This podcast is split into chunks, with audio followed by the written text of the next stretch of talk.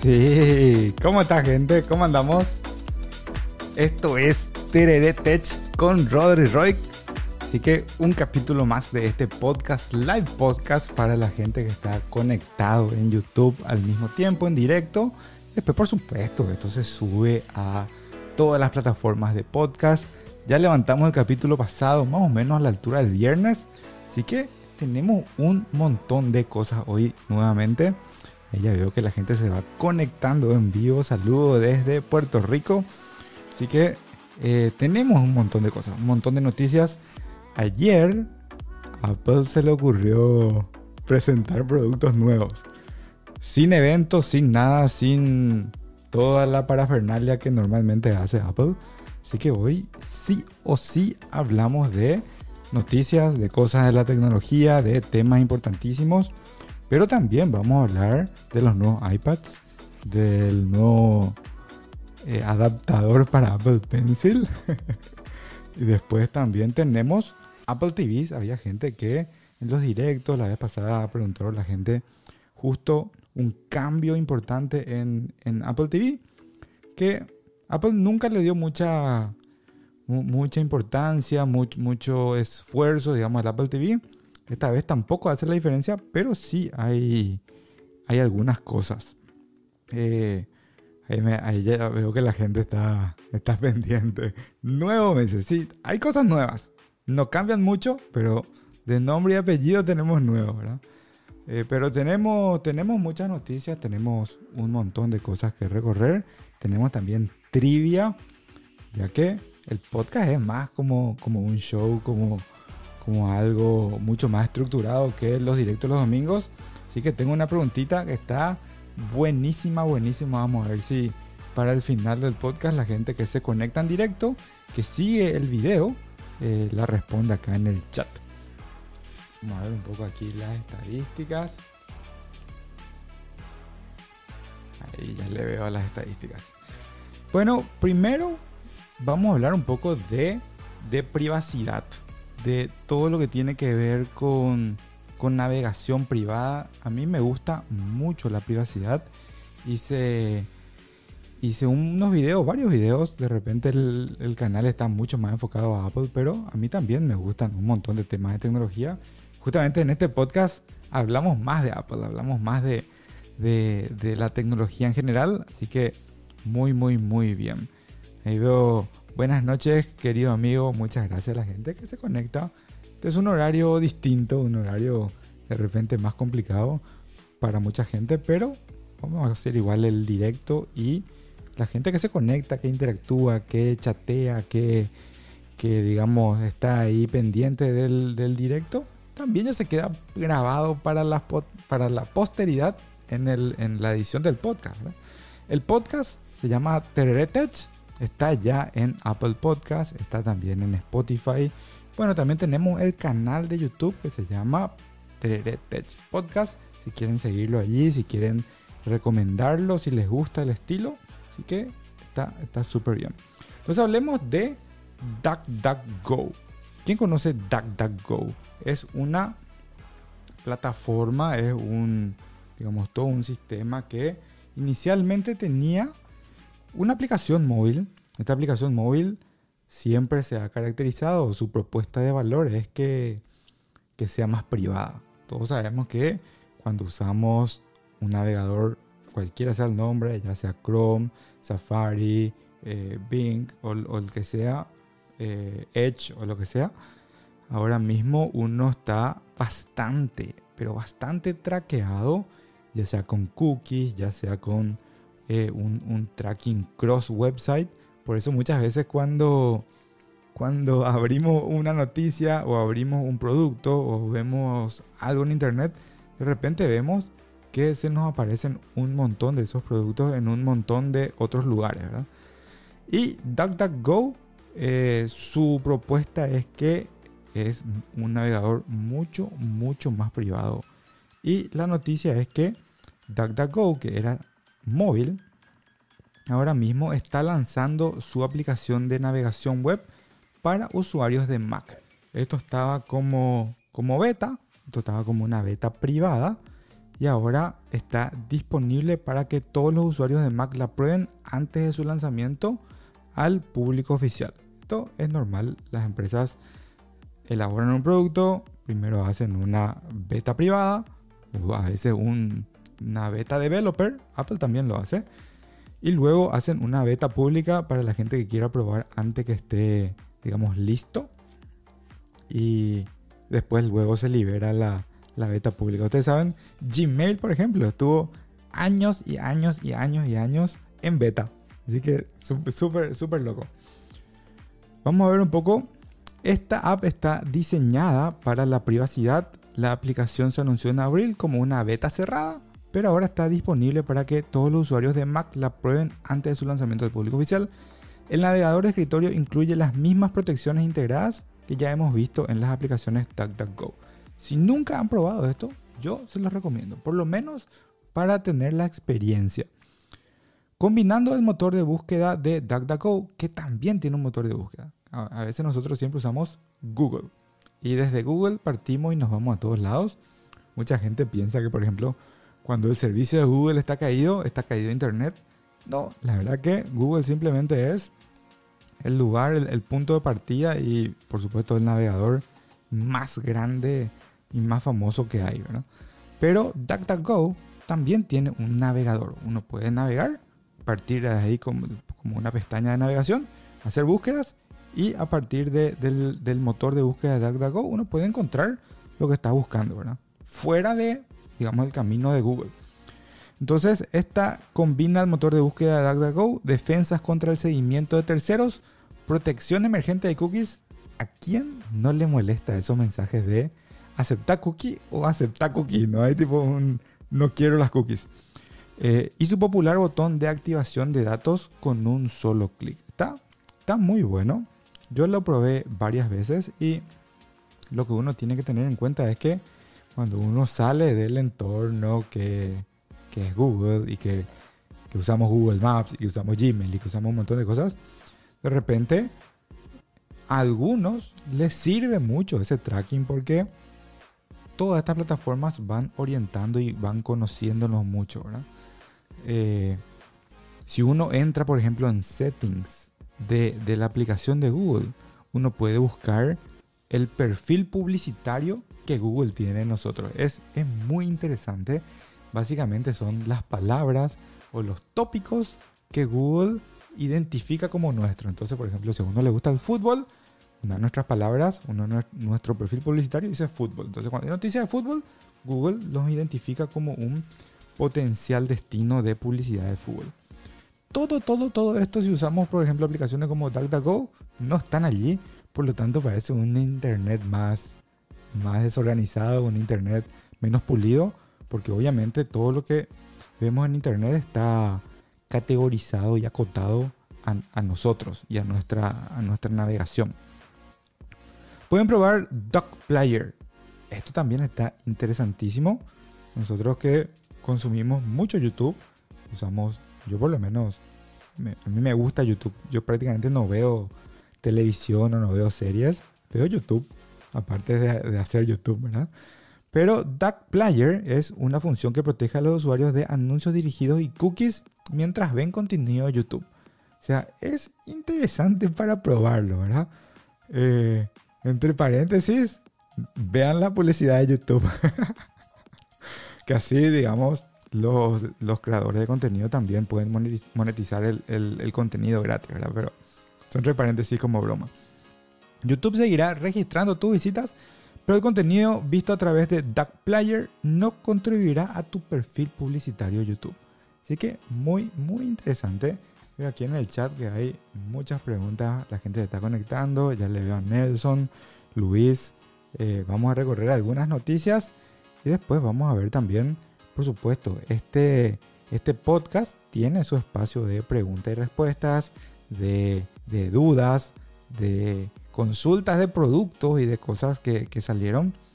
Yo sé que hay muchísimas dudas de las MacBooks, de los nuevos iPads una confusión muy grande que, lo vamos a ver enseguida.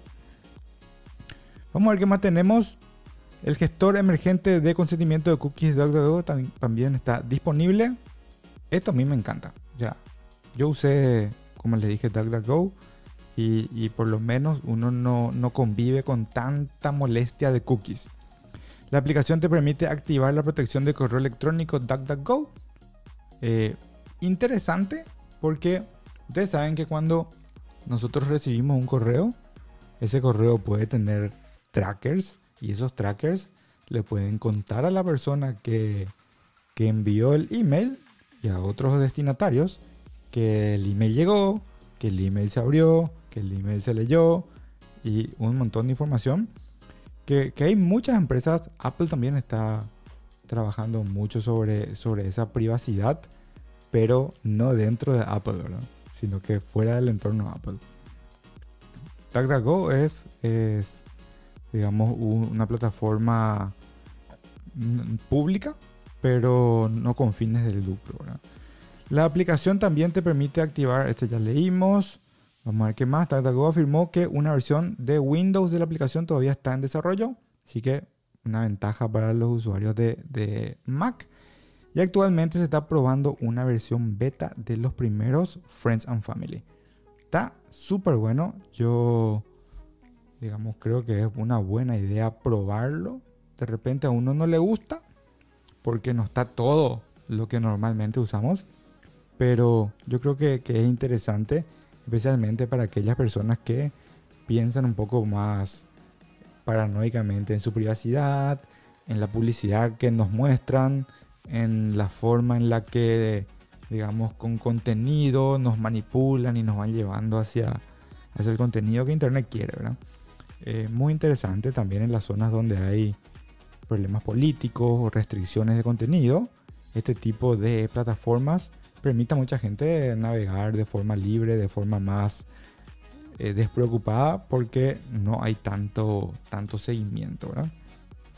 Así que interesante, me pareció algo muy importante. Como le dije a mí, la parte de seguridad me fascina eh, y creo que, que, es interesante que todos sepamos un poquitito más.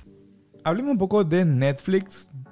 ¿Quién no tiene Netflix en esta época? La verdad que de alguna u otra manera usamos Netflix y justamente justamente esta noticia se trata de que Netflix también una de las noticias más grandes de este año fue que por primera vez Netflix empezó a perder usuarios.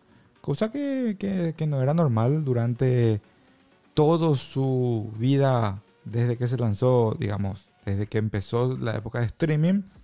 Netflix ha ganado usuarios trimestre tras trimestre. Entonces, eso es muy, muy, muy importante para una plataforma de streaming pero la constante del 2022 fue que Netflix empezó a perder clientes un trimestre, el primer trimestre, el segundo trimestre, el tercer trimestre también. Entonces, cuando eso pasa, obviamente se prenden las alarmas de una empresa y empiezan a ver qué se puede hacer, por qué, dónde está. Y bueno, uno de los las consecuencias, uno de los resultados es que Netflix comenzará a cargar o a, cobrar por el uso compartido de contraseñas a partir del 2023. Así que todos los que, las personas que usan Netflix, que comparten en la familia, que comparten con la pareja o que comparten con los amigos contraseñas, probablemente se va a poner hiper, hiper más duro la, el control. Hay miles de formas de controlar por IP, por, por destino, por geolocalización. La verdad que hoy en día si, si una plataforma de streaming quiere ser hiper estricto, y lo, probablemente lo puede hacer, ¿verdad? Otra cosa que hizo Netflix hace poquito es abrir un nuevo nivel de publicidad. O sea, un nuevo nivel con publicidad. Cosa que yo creo que se va a volver cada vez más constante en, en las plataformas de streaming. No era la norma, era... El mundo streaming era un mundo todavía sin publicidad al fin y al cabo uno está pagando una suscripción.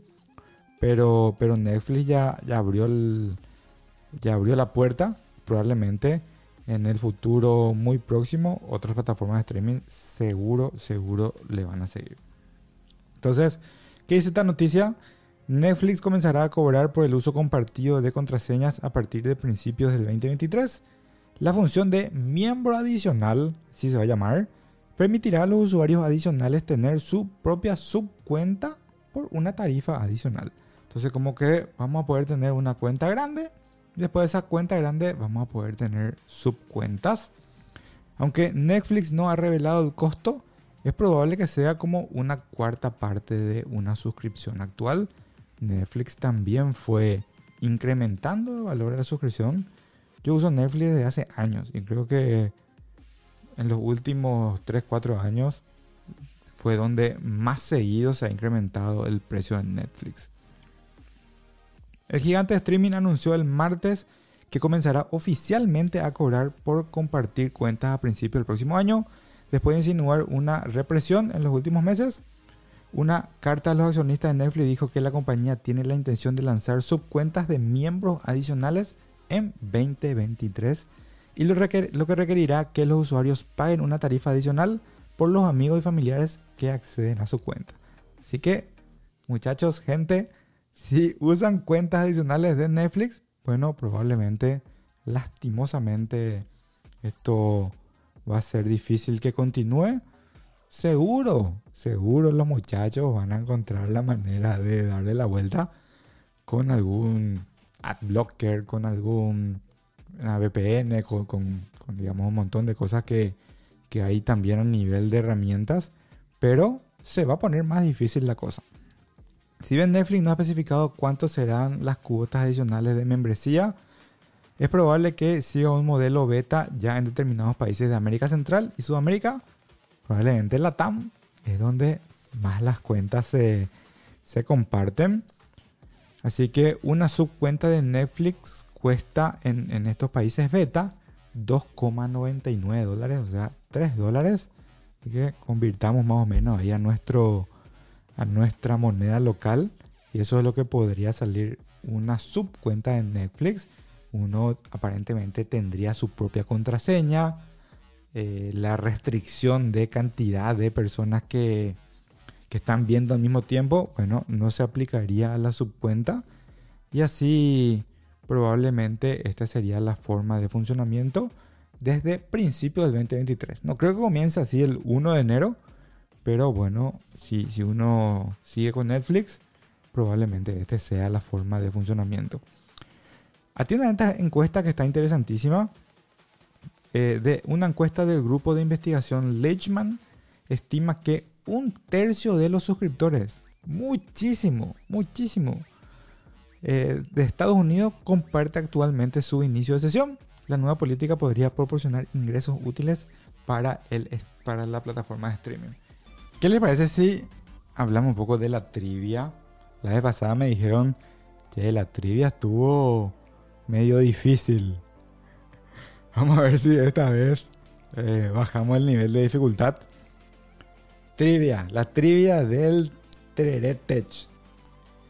Google Buzz, Google Friend Connect y Orkut fueron productos de Google. Yo usé Orkut. Eso delata un poco mi, mi edad. Mucho usé Orkut. Fueron intentos reiterados de una plataforma de redes sociales. Yo recuerdo que Orkut era de lo más popular en, en Brasil, por ejemplo. Entonces, aparte de Google Buzz, Google Friend y Orkut, ¿Cómo se llamó el cuarto intento de Google de hacer una red social? Vamos a ver si piensen, piensen y después al final escriben ahí en el chat la gente que está conectada. Vamos a ver si eh, saben de tecnología y redes sociales. Que yo creo que sí. La, acá la gente, lo que les veo aquí conectados, estoy seguro que ya la, ya la cazaron a esa pregunta. Así que esa es la trivia de hoy vamos a ver un poco qué pasó ayer. ¿Qué pasó ayer con Apple? Veo más gente conectada. CBBA, saludos. Qué grande. Un gusto que estén aquí. Esto es la versión del directo de Terere Tech. Como les dije, esto es el podcast. Esto pues se edita, se hace más dinámico, más rápido. Y bueno, está ya el capítulo anterior, el viernes pasado, publicado en Apple Podcast, en Spotify. Y así vamos a ir haciendo crecer este espacio. Por ahí vamos a tener entrevistas, vamos a traer gente del mundo tech. Así la idea es que sea un lindísimo espacio el miércoles. Como yo siempre digo, a mí me encantan los miércoles porque el miércoles me corta la semana. Mañana ya es viernes junior, ya es jueves. Y bueno, es una buena forma de empezar el fin de semana ya desde estos días. Ayer Apple lanzó de una forma distinta a lo que hizo desde hace mucho tiempo. Porque al fin y al cabo son productos grandes. el iPad es producto principal de Apple. El Apple TV es producto importantísimo de Apple. Y bueno, en el, el domingo en el directo hablábamos que también está en la lista MacBooks, está en la lista Mac Minis. Pero bueno, eso es demasiado para condensar en, un no evento. Entonces, el día de ayer, más o menos al mediodía de la hora del este, más tempranito hacia la hora del oeste, donde, donde Apple tiene el headquarters, presentaron nuevos modelos de iPads y nuevos modelos de Apple TV. Así que vamos a ver un poco. Voy a compartir aquí esto para, para que analicemos juntos. ¿Cuál es la primera impresión del mundo tecnológico después de lo que pasó ayer? Este, este título resume, resume muy, muy acertadamente. La nueva línea de iPad de Apple causa una posible confusión con características inconsistentes. La verdad que eh, hoy todo el mundo está hablando de esto y, y esto para mí también coincide con cómo yo lo estoy viendo ahora. Un montón de iPads como la gente que está conectado al directo, está viendo o está viendo el video. Aquí podemos ver la línea actual de iPads. Esto es lo que Apple está vendiendo. Hoy uno entra en la página Apple y tiene todas estas opciones. Sí, aquí podemos ver la versión 9 que leemos ahí. Está aún vendiéndose. Entonces, ¿qué dice aquí? El lanzamiento del nuevo iPad Pro y iPad de nivel básico significa que la línea iPad de Apple es la más grande que ha sido bueno, en el, último tiempo. La amplia gama de opciones, las características inconsistentes y la compatibilidad confusa con los accesorios puede ser motivo de confusión para los clientes que buscan un nuevo iPad. La verdad que sí, tenemos Apple Pencil de primera y de segunda generación. Cada uno de estos modelos es compatible con un teclado distinto.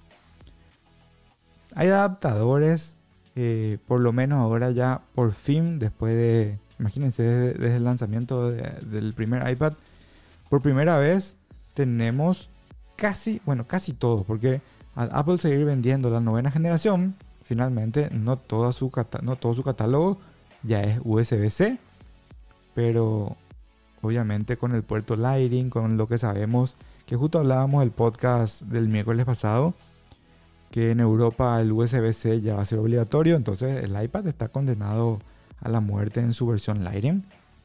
Pero básicamente es hiper, hiper confuso, mucha menos diferenciación.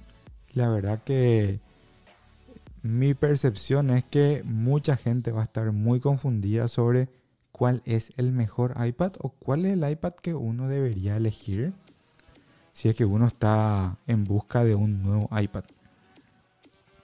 Una de las últimas incorporaciones de la línea iPad es el iPad de nivel básico. Ayer se presentó el iPad décima generación. A mí me gustó. O sea, es lindo, moderno, por fin se modernizó. Imagínense que por fin perdió el botón de Touch ID en la pantalla. Así que es un paso relevante para un iPad que nueve generaciones lució igual. Estamos hablando del iPad 10. Siempre lució igual por primera vez, así que bueno, es un, cambio importante. En comparación con el modelo de novena generación que permanece en la línea a un precio inicial que no cambió, 329 dólares, continúa el iPad novena generación. Es una actualización importante con un nuevo diseño y un puerto USB-C. Así que por fin, por fin tenemos un iPad básico, vamos a decir, con USB-C. El nuevo iPad, sin embargo, es extrañamente similar al iPad Air de quinta generación.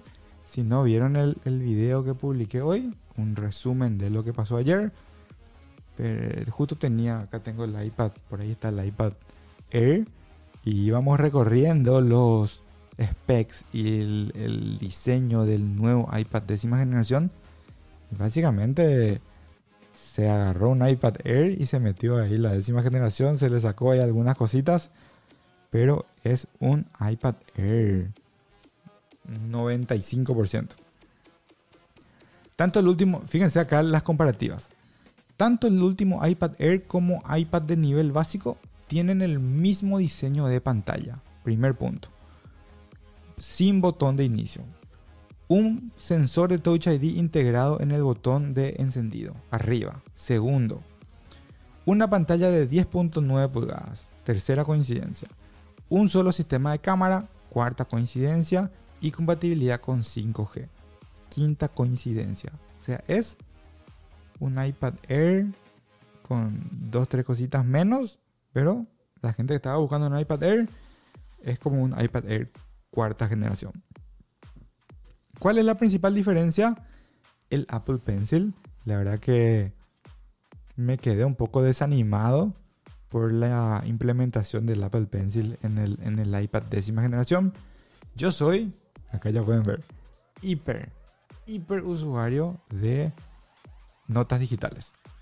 Yo no tengo un cuaderno, hace años que, que escribo digitalmente me encanta, he probado prácticamente todos los dispositivos que tienen un lapicito, desde Samsung Note, desde los, las Galaxy Tablet, todo.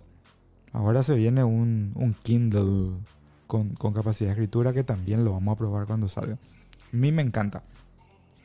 Y este iPad Apple decidió que sea compatible con la primera generación de Apple Pencil que es un Apple Pencil Lighting. Así que la verdad que no me gustó nada, lo dije en el video. No me pareció acertado, pero bueno, es la opinión de, una persona que está en el mundo tech, ¿verdad? Obviamente Apple habrá tenido sus motivos, sus estudios, sus conclusiones, su decisión entre malos y bueno, tomó esa decisión, ¿verdad? El iPad de décima generación no es compatible con el Apple Pencil de segunda generación. Este que tengo aquí, este Apple Pencil de segunda generación, se une al iPad por magneto y ese magneto hace que se sincronice el Apple Pencil. No es solamente una cuestión de que carga, sino de sincronización. ¿Cómo este Apple Pencil Lighting se va a sincronizar con un iPad USB-C? Ya que este no va a poder ser enchufado.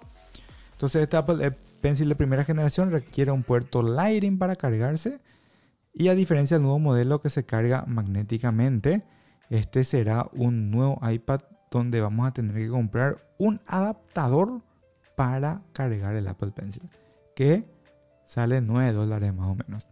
Dice, no es la muerte, pero es incómodo. Imagínense tener que andar con un Apple Pencil que no tiene un lugar donde poner porque este, este Apple Pencil de segunda generación, por lo menos, uno lo encaja al iPad, se pega con el imán y uno lo lleva. Ese Apple Pencil no tiene un lugar donde poner y encima uno tiene que llevar un adaptadorcito que a mí se me va a perder en dos semanas ese tipo de adaptador. Pero bueno, esa es esa fue la solución implementada. Aparte del iPad Air y el iPad de nivel básico, los clientes todavía pueden elegir el iPad de referencia de novena generación como opción eso es algo que Apple hizo consistentemente este año en productos que han recibido un rediseño. Ejemplo, el, la MacBook Air. La MacBook Air salió el M2. Un rediseño este año implica aumento de precio, lastimosamente. En todos los casos que Apple hizo un pequeño rediseño, hizo un aumento de precio. Entonces, como aumentó de precio, dejó algunos modelos, vamos a decir, o algunos, eh, de repente no toda la gama de almacenamientos, algunos modelos en la versión anterior para la gente que no quiere gastarse más, está con un, presupuesto apretado y quiere un producto no le importa ir a la generación anterior, ya que genuinamente no hay tanta diferencia ni en performance ni en, ni en lo que puede hacer un iPad o un producto de Apple de una generación versus otra. El iPad de novena generación que conocimos, este salió el año pasado, eh, tiene una pantalla un poquito más pequeña, 10.2 versus 10.9 de la, de la nueva, un chip A13 versus A14 en el nuevo, un conector Lightning versus USB-C en el nuevo. Así que entre los tres modelos de iPad los clientes tienen que elegir qué buscan. Un poco más de procesamiento, un mejor Apple Pencil, una compatibilidad con un Apple Pencil mejor en la primera generación. La verdad que hay que pensarle un poquitito. No es un análisis tan directo. Así que para eso está también el canal. Estos, estos iPads van a estar en el canal los vamos a comparar, los vamos a meter en stress test, en pruebas sintéticas. Y bueno, les voy a contar también qué opino de estos iPads. En el extremo superior de la gama, Apple lanzó los nuevos iPads Pro. Aquí mis notas y todo están en el iPad Pro para la gente que está mirando de el año pasado. Este es un iPad Pro M1 de 12.9 pulgadas. Bueno, Apple este mismo iPad. Igualito, ningún cambio, ninguna diferencia. Lo que hizo fue ponerle en vez del M1 el M2. Entonces vamos a tener ahora un iPad más potente y vamos a analizar un poco también qué se puede hacer con esa potencia adicional. El iPad Pro se ofrece en 11, en 11 pulgadas y en 12.9. Sabemos que el de 11 pulgadas su diferencia es que no tiene una pantalla mini LED, continúa con la pantalla LED. Ambos son de 120 Hz, pero mini LED con el brillo adicional solamente en 12.9 pulgadas. Y es el único modelo con características avanzadas de ProMotion, 120 Hz, un LiDAR. Acuérdense que hay grandes posibilidades que el año que viene tengamos Apple VR o Reality VR o Apple, Apple Reality. Hay unos cuantos nombres ahí que, que pueden llegar para el nuevo, la nueva característica, la nueva gama de productos de realidad virtual de Apple. Y LiDAR es un componente importantísimo en ese mundo virtual. Este iPad Pro también tiene un conector USB-C con Thunderbolt, así que es rapidísimo, Face ID. Y el iPad mini que también está dentro del catálogo. Para mí la opción que hoy en día es para aquellos que necesitan con imperiosa necesidad un iPad pequeño porque quieren ser más portables, tienen poco espacio o algún motivo por el cual necesiten una pantalla más chica porque genuinamente no hay otro motivo por el cual uno pagaría un poquitito más por un iPad mini en este momento en el catálogo que ahora mismo tiene, tienen todos los iPads. Así que eso es referente a los iPads. También otro de los, de los puntos del, día de ayer fue Apple TV. Apple TV es, como dije hace rato, para mí uno de los de la, de la línea de productos con menos novedad, con menos cambios desde sus inicios.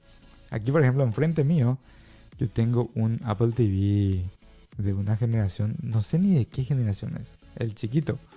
Por ahí la gente que está en el video, van a ver, aquí está, el, pequeñito. Este es el, Apple TV que me permite mostrar acá el, el stream. Ah, no, no, vieron porque estaba en otra pantalla. Vamos a ir acá, vamos a ver acá y acá está. El pequeñito, el chiquitito. Si muevo mucho se va a desconectar. Este ya no puede instalar apps, ya no puede hacer nada, es prácticamente obsoleto. Es lo que pasa con los productos obsoletos. Pero Apple, que hizo ayer? Presentó el nuevo Apple TV 4K y hizo varios cambios. Yo creo que No es así, uy, qué innovación, qué cambios, pero podemos contar con los dedos de la mano cambios que son interesantes de analizar. El primero, que acá ya vemos en el título, tenemos un nuevo chip A15. ¿Quién tenía A15? El iPhone 13 tiene un procesador A15.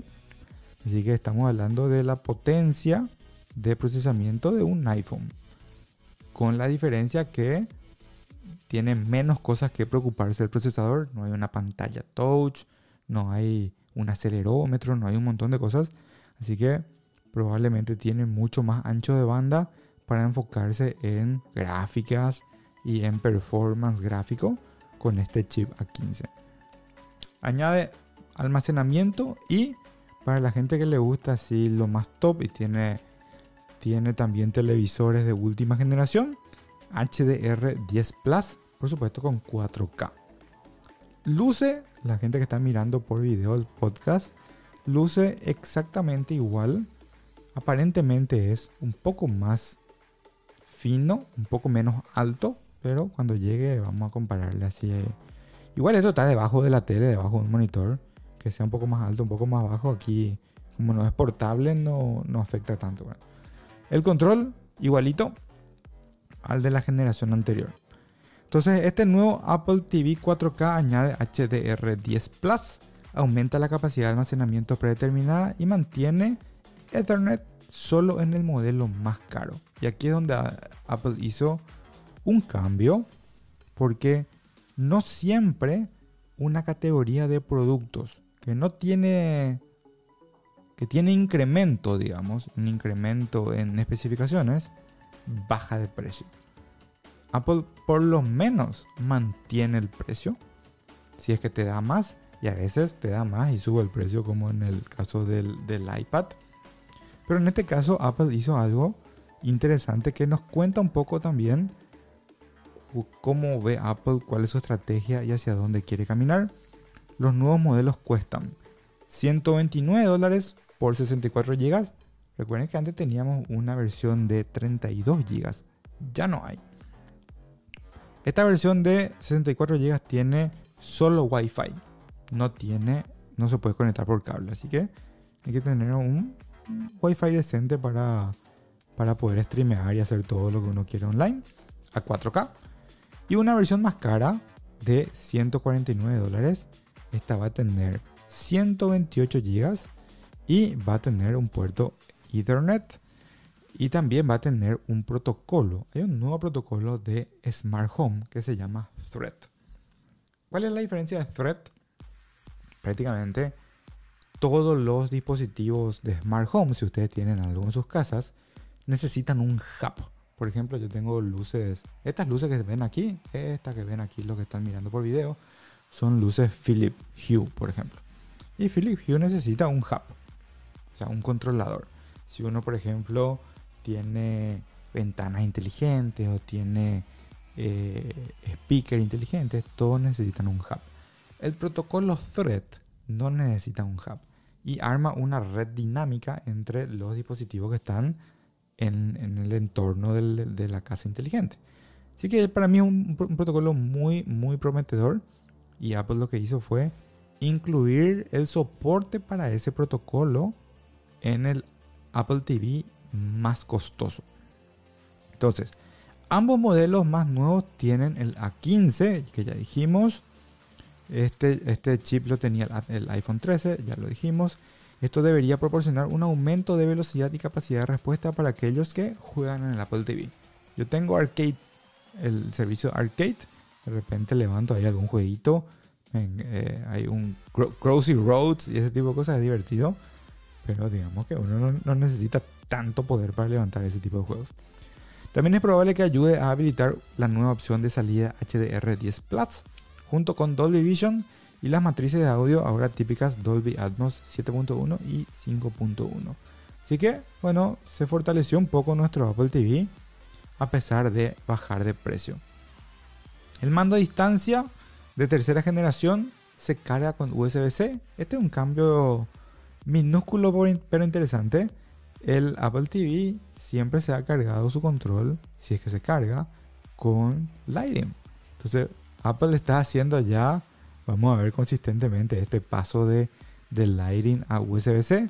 Lo dice un poco callado para que nadie lo diga, che, ¿y el iPhone? ¿Por qué no? ¿Y cómo tenemos el iPhone todavía en Lighting? Pero bueno, eh, en lo que viene del siguiente, los siguientes 12 meses vamos a ver un montón de productos con USB-C de Apple probablemente. Apple todavía no ha implementado una función Find My en el control remoto. Por favor, Apple. Eso es lo que necesitamos.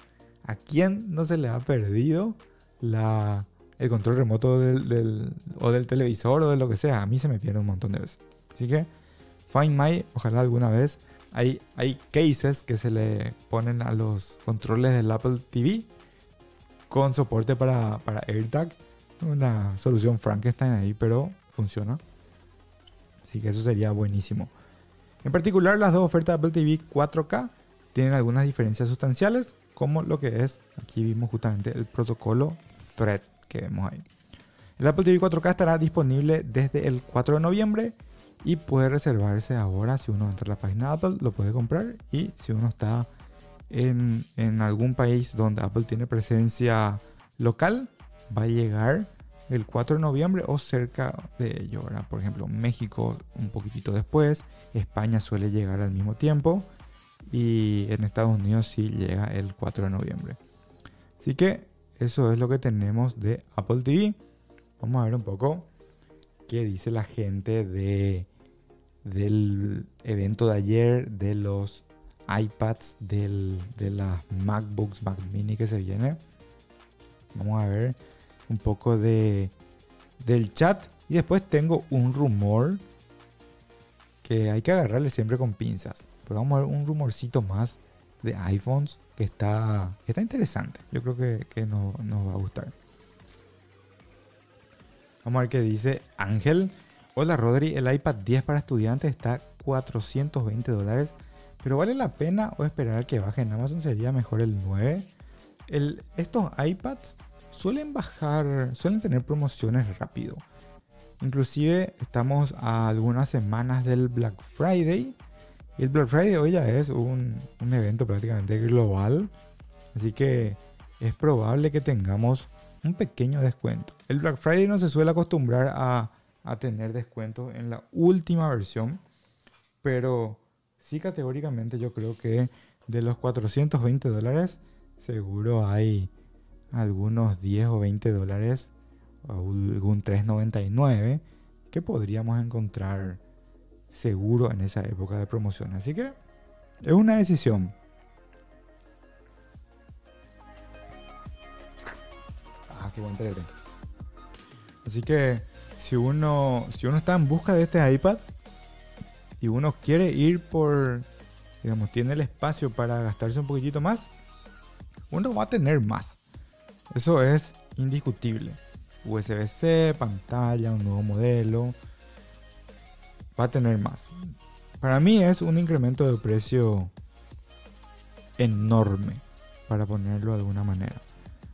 Porque a pesar de que uno diga de 3.29 a 4.49 son 120 dólares, cuando uno analiza el porcentaje de incremento, estamos hablando, vamos a hacer acá rápidamente, si es 449 dividido 329, estamos hablando de un 36% de incremento.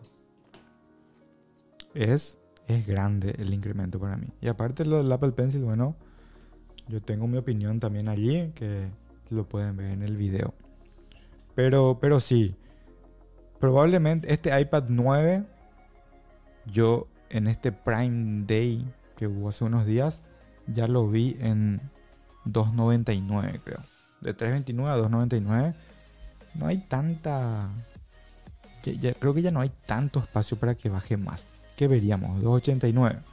Entonces sería eso, buscarse un iPad 9, que bueno. Es una 13 versus una 14. No, no hay mucha diferencia.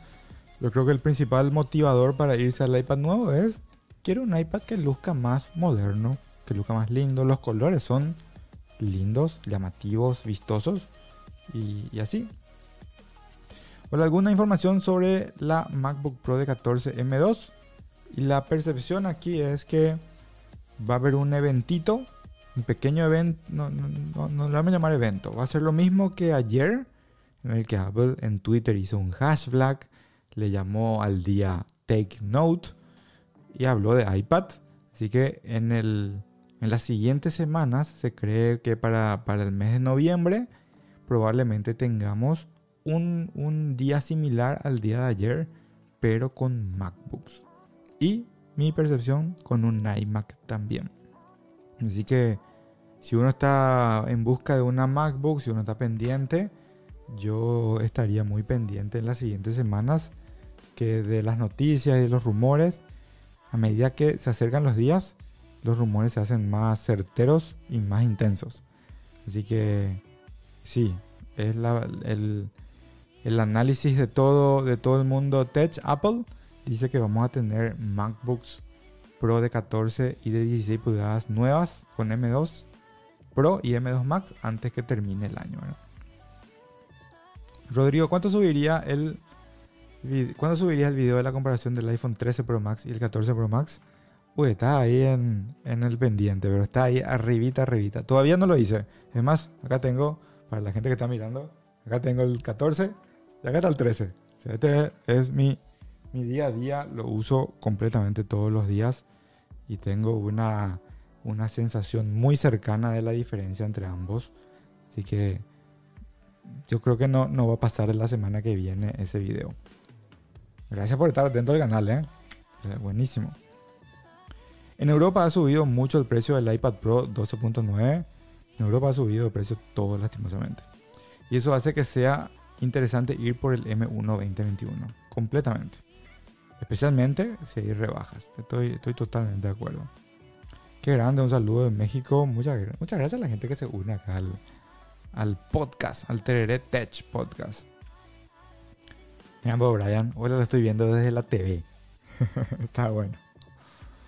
¿Saldrá al mercado MacBook Pro M2? Sí, muy probablemente. De 14 y de 16 pulgadas, M2 Pro y M2 Max Voy a responder no en la encuesta porque no comparto mi cuenta de Netflix. Comparto la cuenta ajena. es muy gracioso. Acá vamos a poner la encuesta. La encuesta es, comparte tu cuenta de Netflix con otra persona. 59% de las personas dice no comparto. No tengan miedo, esto es anónimo.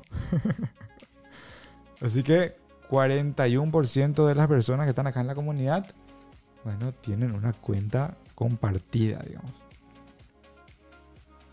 O si hicieron como Nelson, más. Se llama Google Plus, creo. Uh, esa es la, la respuesta de la trivia. Un, un, punto. Ok, puede ser.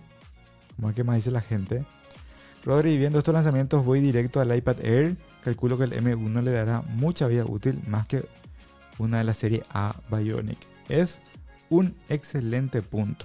Excelente punto. Y yo igual quiero tenerlo en la mano, quiero hacerle benchmark, quiero, quiero probarle. Pero yo estoy muy pro, muy en pro de este punto. Yo creo que hoy el iPad Air podría estar ahí, en, inglés se dice en el sweet spot, en el punto dulce entre performance, entre capacidad o capabilities y precio. Mi percepción, ¿verdad? Gracias a ti y a tu video de la MacBook Air M2 me decidí comprar la máquina. Qué grande. Me encanta, me encanta cuando les gusta el video, les sirve para tomar una buena decisión. Antes de seguir con las preguntas, vamos a hablar un poco aquí de esto que les traigo. iPhones.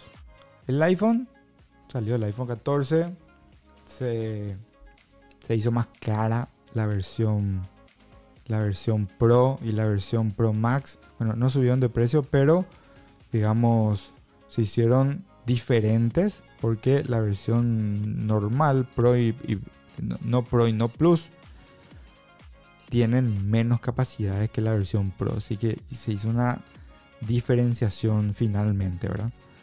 que es diferente a lo que veníamos. Pero un teléfono que en versiones anteriores ha sido de los teléfonos más vendidos es la versión SE. La versión SE salió en el 2022, yo lo tuve en el canal, hicimos un review al respecto, pero la verdad es que como no tiene ningún cambio externo, como que parece que la gente no, no, no le atrae, y eso mismo parece ser lo que estamos viendo en el iPhone 14, cuando no tiene ningún cambio y es simplemente un cambio interno y no en el chasis, la gente no le, no le atrae la novedad. Yo creo que eso va a pasar ahora con el iPad Pro y va a pasar con algunos productos que no cambian nada. Las MacBooks probablemente también no cambian nada. Pero Apple parece que tiene pensado darle un refresh a este iPhone SE. ¿Y qué, sería? Luciría como un iPhone XR. Para la gente que está viendo el video, aquí vemos una foto. El iPhone X y XR son las primeras versiones que, que tuvieron el notch. Entonces, esto sí sería un cambio, porque actualmente el iPhone SE luce como el iPhone 8. Antes de que Apple anunciara el iPhone SE 2022, ya se rumoreaba que este dispositivo se rediseñaría. No pasó. Que parecería al iPhone XR 2018 con un notch o muesca y una sola cámara principal. Bueno, John Prosser, que es uno de los leakers que aciertan muchísimo, bueno, dice que este modelo tipo XR podría ser el nuevo iPhone XR, el nuevo iPhone SE, perdón, que podríamos tener muy próximamente. Lo extraño es que Browser ha hecho de, es el hecho de que Apple suele tardar al menos dos años y suele, digamos, avanzar desde allí. La primera generación llegó en el 2016, la segunda en el 2020 y la tercera en el 2022. No ha cambiado prácticamente nada. Así que ahí siempre hay ahí contradicciones. ¿Va a venir más rápido o no? ¿Va a seguir la misma estadística? Actualmente el modelo SE es prácticamente idéntico al iPhone 8, solamente que viene con un chip internamente nuevo. Lo que significa que la próxima versión podría ver su primer diseño, su primer rediseño al menos después de dos años. A pesar de que será una, actualización familiar, eh, dicho otra cosa, es seguro que la era de la pantalla de 4.7 pulgadas está llegando a su fin. Así que va, va a ser probablemente este iPhone SE el último iPhone pequeño.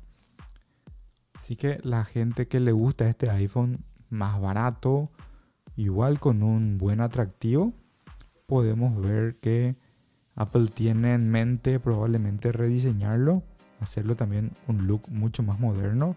Si luce como este iPhone 10 XR, va a lucir con el notch ancho todavía. Recuerden que el notch tiene su evolución. Primero fue un notch ancho, después se achicó un poquitito el notch. Bueno, ahora se convirtió en la versión Pro en la isla dinámica. Así que eso es lo que, lo que hoy tenemos de noticias tech. Muy, muy interesantes. Vamos a ver un poco con buena música qué dice el chat. Veo que hay mucha gente con con dudas sobre las MacBook que se pueden venir. Probablemente con iOS, con, con iPadOS que también está ahí para venir. Mientras escuchamos buena música, me sirvo un TDD.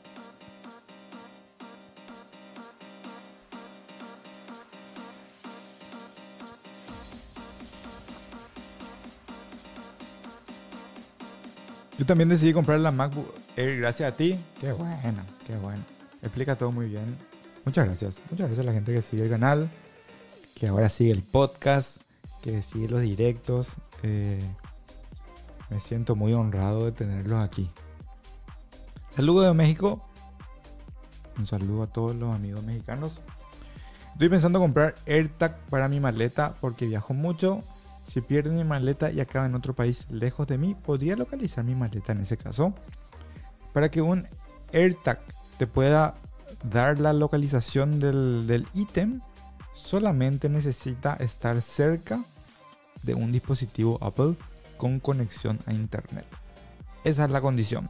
Puede estar cerca de un iPad, de un iPhone, de un Apple Watch, de una MacBook, si ese dispositivo está conectado a Internet, básicamente el AirTag se conecta a ese dispositivo y mediante la conexión a Internet de ese dispositivo lanza la geolocalización.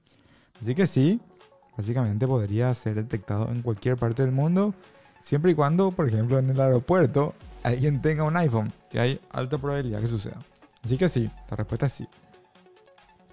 ¿Cuál es tu opinión sobre DaVinci Resolve en iPad? Mi primera, mi primera opinión es, me encanta que empiecen a ver apps profesionales full en un entorno iPad y tengamos las eh, herramientas que puedan también sacarle provecho a tanta potencia. Yo particularmente creo, si digamos de forma estadística, jamás he llegado a forzarle nada a, mi iPad con M1. Creo que como yo uso el iPad, un M2 es aún mucho más mucho más lejano que yo pueda usarlo. Ahora, si tenemos un DaVinci Resolve full y podemos usar 4K, podemos usar yo hice un video hace poco de Stage Manager que básicamente podemos tener acá un entorno casi de escritorio conectar el iPad a un monitor externo, tener pantalla extendida. Yo creo que hay mucha gente que si uno usa DaVinci Resolve podría ser una solución bastante elegante. Uno al iPad le puede colocar un teclado, un mouse. No hace falta que sea el de, Apple. Cualquier mouse, cualquier teclado Bluetooth, un dock y una conexión a monitor. Uno se pone DaVinci Resolve. Me parece excelente, excelente. Dicho eso, yo no uso DaVinci Resolve, uso Final Cut. Me hubiese encantado que Apple hubiese puesto su app primero antes que una app de terceros. Pero esa es opinión de otro de, otra conversación. Me encanta. Ojalá más empresas se animen a poner una versión completa de su app en iPadOS. Me fascina. ¿Se sabe cuándo sale el nuevo iOS? Hay, no se sabe, pero, pero hay probabilidad que tengamos la siguiente semana iOS 16.1. Es un cambio interesante. Vamos a analizarle también seguro aquí en el, en el directo o en el podcast para ver qué, qué, trae. Pero es de los cambios más grandes de iOS desde que estamos en la, en la opción de en la versión de iOS 16. Hola Rodri, quiero un iMac de 27 pulgadas. ¿Cuándo saldrá el nuevo? No quiero comprar el de 24 y quedarme atrás. El iMac de 27 es el producto que se ha sacado del catálogo de Apple. Ahora mismo uno entra a ver iMacs. No hay iMac de 27, solo de 24. Dicho eso, los analistas yo creo que, que tienen, tienen un punto. Creen que este iMac va a renacer nuevamente y hay mucha probabilidad que sea en el 2023, en el segundo semestre, digamos, hacia, hacia la segunda parte del año, que eso suele significar hacia finales del año. El año que viene tendríamos que estar hablando del procesador M3. Así que es muy probable que este iMac salga recién con un M3. Así que, bueno, por ahora yo no esperaría pronto, pero sí se cree que va a salir. Mientras, ¿cuál es el reemplazo de una iMac de 27? Es una Mac Studio con un Studio Display. Eso es lo que dice Apple. Rodrigo, MacBook Pro de 13 pulgadas M1 o M2 en su versión básica. Me gusta mucho esa por el Touch Bar. La verdad que ahí, me gusta la M2. Porque la M2 se calienta el procesador mucho más que la M1. Es más potente. Y en la MacBook Pro tiene mucho mejor desempeño que en la MacBook Air. Yo normalmente entre una, si, si, si nos remontamos a la, la, pregunta grande que, recibió, que recibí en este canal, era MacBook Air o MacBook Pro. Y en la M1 yo me quedaba mucho con la MacBook Air, porque no había mucha diferencia de rendimiento. Pero el M2, como se calienta más y le pide más potencia a la máquina, hace la diferencia. Y me, gustó, me gustó la versión M2. El, punto que, que, tenemos que saber es, no elijan M2 con 256 GB de almacenamiento. Ahí tenemos la SSD lenta. SSD lenta impacta en la memoria swap, impacta en el rendimiento. Así que cualquiera de estas máquinas nuevas que vienen con 256 GB de almacenamiento, vienen con un hardware mm, de menos características que hace que la lectura y escritura sea más lenta. La diferencia son unos 200 euros más o menos. Yo me iría por el M2, dicho eso, pero de 512 GB de SSD. En Amazon, por ejemplo, la MacBook Air M1 ya quedó con el precio del Prime Day 799, creo. Sí, señor. Es así mismo, como dice Nelson. Y es un buen precio. Yo no creo más que, por lo menos este año, ya baje más de allí. Ya está 200 dólares menos, 20, prácticamente 20% de descuento. Y es, yo creo que lo que vamos a conseguir mientras que Apple también lo siga teniendo en su catálogo. Recordemos que el M1 Apple hizo lo mismo que hizo ahora con el iPad. Lo dejó en el catálogo.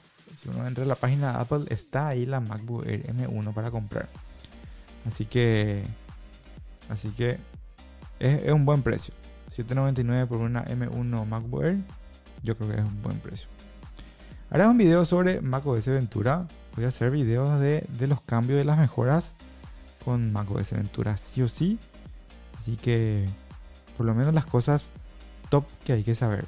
Este tipo, un sistema operativo tiene 200 cosas nuevas, pero las cosas importantísimas sí.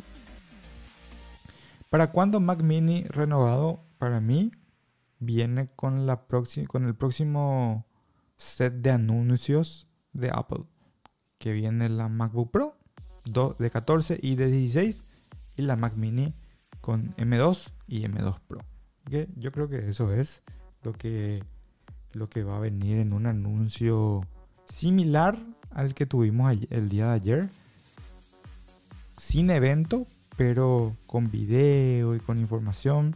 Fíjense que ni siquiera eh, YouTube, ni, YouTube, ni la parte tech de, de, YouTube ha recibido los equipos tipo para testear, Tipo para hacer los videos review antes. Así que me parece que todo el mundo lo va a recibir ahí el día del lanzamiento o por lo menos un día antes.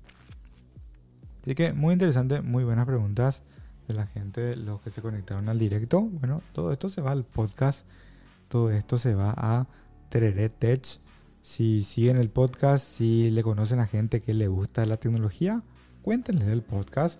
Si quieren entrar a Apple Podcast o a Spotify y dejar un review, dejar cinco estrellas, eso ayuda muchísimo y le agradecería un montón. Así que eso es Tereret Tech por el día de hoy. Vimos noticias, vimos preguntas, me divertí muchísimo.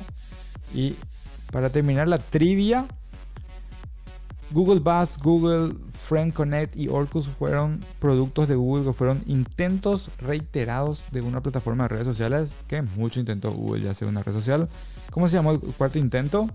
Y aquí, ¿quién dijo? Oliver dijo Google Plus. Sí, Google Plus. Google Plus fue el último intento que se convirtió como en una red bastante geek que, solamente digamos la gente tech usaba y después terminó dándose de baja como un montón de productos que Google da de baja cuando, cuando ya le dio la oportunidad y no funciona. El último, la última víctima de Google fue Google Stadia para la gente que jugaba online. Bueno, decidió también que va a dar de baja. Bueno, esa, esa es muchas veces la historia de Google. Gente, un placer haberlos tenido por aquí. Esto es Terere Tech todos los miércoles a las 7 pm hora del este, el directo por YouTube. Y después de esto se edita, se hace súper lindo y súper ordenadito y se va a los podcasts. Esta semana vamos a tener unos cuantos videitos que están faltando. La semana que viene vienen productos nuevos, así que Van a estar todos en el canal. El iPad nuevo, el iPad eh, Pro, el Apple TV. Así que pueden esperar primeras impresiones, reviews y comparativas a full. Síganme en redes sociales si quieren ver lo último. Arroba Rodri-Roig en Twitter, arroba Rodri-Roig en Instagram y también en Twitch, que a veces entramos a ir a jugar en directo. Gracias gente, nos vemos el próximo miércoles por aquí. Y bueno, la gente que se une también en los directos de los domingos, nos vemos el domingo. Gracias, chao.